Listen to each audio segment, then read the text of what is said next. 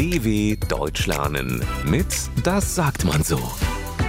Unter den Fingernägeln brennen.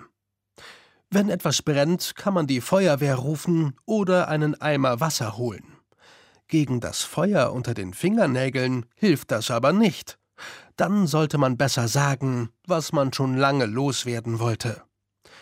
Jenny ist Journalistin und schreibt gerne über prominente und bekannte Personen.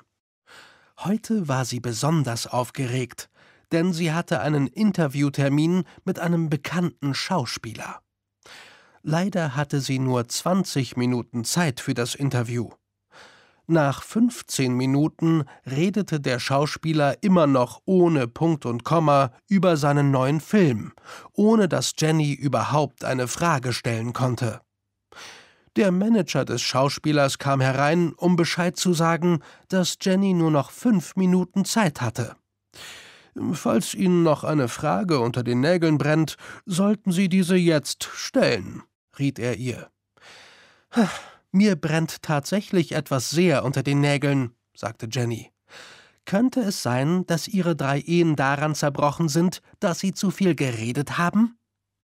Eine Antwort auf diese Frage bekam Jenny leider nicht.